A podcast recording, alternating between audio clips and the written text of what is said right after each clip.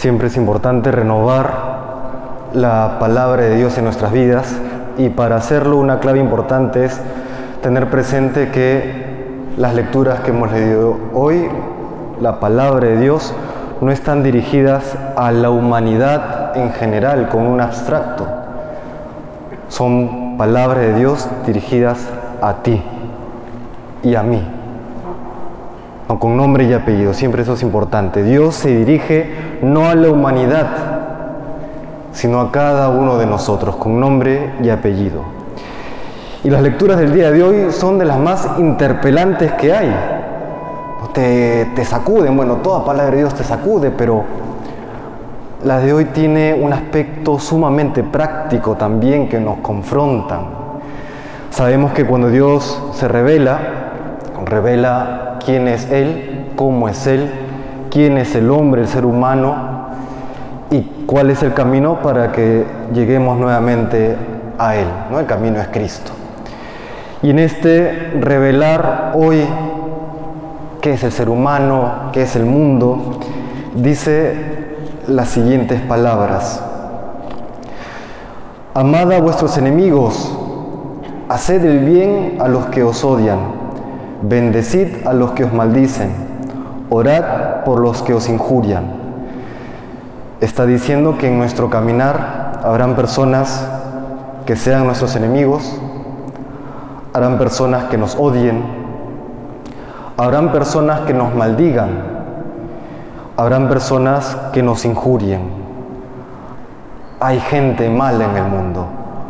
Hay gente que practica la maldad. Y respecto de esto, pues hay diferentes propuestas a lo largo de la historia, algunas más atinadas que otras. Había, por ejemplo, un Rousseau que decía que el ser humano es de origen bueno, es naturalmente bueno, el buen salvaje, y que el contexto lo vuelve malo. En el otro extremo encontramos a Hobbes, quien decía que el ser humano es lobo para el hombre, es en sí mismo malo y que por eso es el Estado, el Estado leviatán, el que tiene que restringir la libertad humana para que no haga mal. Y por otro lado tenemos la propuesta cristiana que el hombre ha sido creado bueno, amado por Dios, pero que está en su condición de caído y redimido. lo último es importante. No solamente caído, sino que también está redimido y que cuenta con la gracia para obrar obras buenas y que sin embargo dependerá ya del uso de la libertad para que él pueda decidir si obra bien o por otro lado obra mal. En esa condición estamos todos nosotros. Y es importante el Evangelio del día de hoy porque nos dice, entre otras cosas, que las circunstancias no determinan lo que somos. No somos víctimas de las circunstancias. No porque las circunstancias sean malas, no porque hay personas que son nuestros enemigos, que nos odien, que nos maldicen, que nos injurian, nosotros tenemos que devolver con la misma moneda. No, dice, amad a vuestros enemigos, haced el bien a los que os odian, bendecid a los que los maldicen, orad por los que injurian. Y aquí viene la parte práctica, porque hasta aquí muy bonito, no muy bonito, pero llevémoslo más a la práctica. Al que te pegue en una mejilla, preséntale la otra. Al que te quite la capa, déjale también la túnica. A quien te pide, dale. Y al que se lleve lo tuyo, no se lo reclames. Inmediatamente golpea con la realidad. Uno podría preguntarse, está muy bien Señor, son palabras muy bellas, pero no es ser iluso y ponerlas en práctica, no es una ingenuidad no es perder contacto con la realidad para caer en una especie de buenismo, en una buena intención, en un mundo color de rosas. Y la respuesta claramente es no. La respuesta es no. Primero, esto lo decía Tresmontant, en un libro llamado La doctrina de Yeshua de Nazaret y también lo decía San Juan Pablo II, que cuál es el límite del mal, qué le pone límite al mal, qué frena el mal. Y lo que frena el mal es la cruz.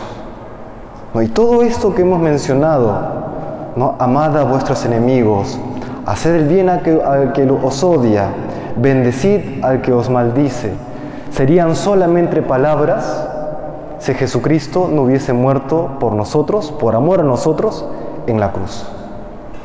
Ahí vemos que no son solamente palabras, sino que todo aquello que dice en su palabra y que Él cumple en su vida es finalmente aquello que frena el mal para siempre y que el frenar este mal tiene que estar presente, tiene que actualizarse, tiene que hacerse presente una vez más en el mundo a través del cuerpo de Cristo que es su iglesia, es decir, cada uno de nosotros los bautizados.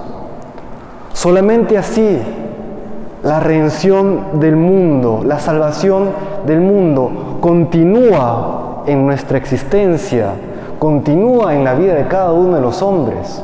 Solamente así, cuando estamos dispuestos a detener el mal en nuestro cuerpo, en nuestra alma. Cuando alguien te injuria, tú no respondas mal. Cuando alguien te golpea, tú no respondes mal. Cuando alguien te maldice, responde con una bendición. Eso es lo que pone un alto, un freno al mal y, y transforma aquello que en principio es un instrumento de crueldad y una realidad injusta, lo vuelve luz para todo el mundo, como lo vemos en la cruz. El cristiano ha de seguir el camino de Cristo. Ese es el camino. Por eso estas palabras nos tienen que interpelar siempre. ¿Estamos obrando así? Nuevamente, el cristianismo no es una filosofía de vida, una visión de mundo optimista, mm, desvinculada del ámbito práctico. No, se vive en el día a día, así se salva el mundo. El cristiano está llamado no solamente a salvar su alma, está también llamado a salvar a los demás. En esa conformación con Cristo, en esa unión al, plan salvífico del Señor. Y uno podría decir, muy bien Padre, está muy bien, suena muy bien, pero podríamos responder como respondieron o como preguntaron los apóstoles en boca de Pedro hemos hecho todo esto, queremos hacer todo esto, pero ¿qué habrá para nosotros? ¿Qué habrá para nosotros? Y acá el Señor también en su palabra dice lo siguiente, haced el bien y prestad sin esperar nada, tendréis un gran premio y seréis hijos del Altísimo. ¿Cuál es ese premio? Lo sabemos, el cielo, que ya comienza a vivirse en esta vida y luego estas palabras que conmueven y nos hacen comprender la importancia de esta bendición de Dios. Sed compasivos como vuestro Padre es compasivo. No juzguéis y no seréis juzgados. No condenéis y no seréis condenados. Perdonad y seréis perdonados. Dad y se os dará. Os verterán una medida generosa, colmada, remecida, rebosante la medida que uséis la usarán con vosotros. A mí me gusta resumirlo en dos bienaventuranzas, que traigo, trato de tener siempre presente en mi corazón y en mi mente. Bienaventurados los misericordiosos, porque ellos alcanzarán misericordia. ¿Y quién no necesita misericordia? ¿Quién puede decir que se salva por sus méritos? ¿Quién puede ir a la presencia de Dios con el pecho inflado y decir, Señor, lo hice bien? Nadie. Bienaventurados los misericordiosos, porque ellos alcanzarán, ellos alcanzarán misericordia. Y la segunda bienaventuranza que también resume esto es, bienaventurados los limpios de corazón, porque ellos verán a Dios. Mantener el corazón puro, a pesar de que estamos en un mundo impuro, mantener un corazón puro. Bienaventurados los limpios de corazón, porque ellos verán a Dios. Yo les invito a eso, imaginarse cómo será estar ya en la presencia de Dios, cómo será verle cara a cara. Y no, no, no, algún, hermano me decía, qué aburrido debe ser, es como un cine que no tiene fin, no, mejor otra cosa, ¿no? No es que no es eso, es estar, experimentar, vivir, sumergirte en un amor que te desborda. Eso es estar ante Dios, sumergirte en un amor que te desborda, un amor incomprensible para la mente humana y que sin embargo está allí. Bienaventurados los limpios de corazón porque ellos verán a Dios. Y es importante entonces tener ese corazón limpio. Y no es una especie de fuga mundi, no es un huir del mundo, sino como en aquella visión del profeta en el que caía rostro en tierra y lo imitábamos en las primeras lecturas de hace dos semanas, creo, ¿no? de Isaías, que se postraba en tierra y, decía, ay de mí que soy un hombre impuro con labios impuros, ¿no? que vive entre gente impura, que he visto a Dios. Y viene el ángel con una brasa, le toca los labios y lo purifica. Quedas limpio, dice este ángel. Esa tea, esa brasa por supuesto que es Dios, pero también somos nosotros quienes participamos de la gracia santificante. Esa también es la misión de cada uno de nosotros, la misión de frenar el mal con nuestra vida, siguiendo a Jesús crucificado y de transformar el mundo como Cristo lo transformó. Hermanos, ese es el reto de la vida cristiana, un reto, el reto de la vida, que no consiste solamente en vivir, trabajar, reproducirse y, morir cómodamente. Se trata más bien de un transformar el mundo para siempre con la gracia de Dios. Y así santificarnos y así llegar al cielo. La ilusión del cristiano tiene que ser eso. Algún día, Señor, cuando tú lo quieras así, llegaremos a tu presencia. Con todos los que estamos aquí. Con todos los que estamos aquí. Esa tiene que ser la ilusión. Y para eso tenemos que trabajar todos los días. Primero en mí. Primero en mí. Porque no se trata de sistemas o de modelos económicos, de modelos sociales. Se trata de transformar primero mi corazón para luego ayudar a los demás a tener un corazón puro.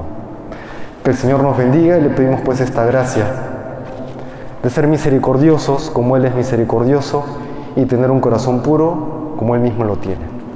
Que Dios nos bendiga.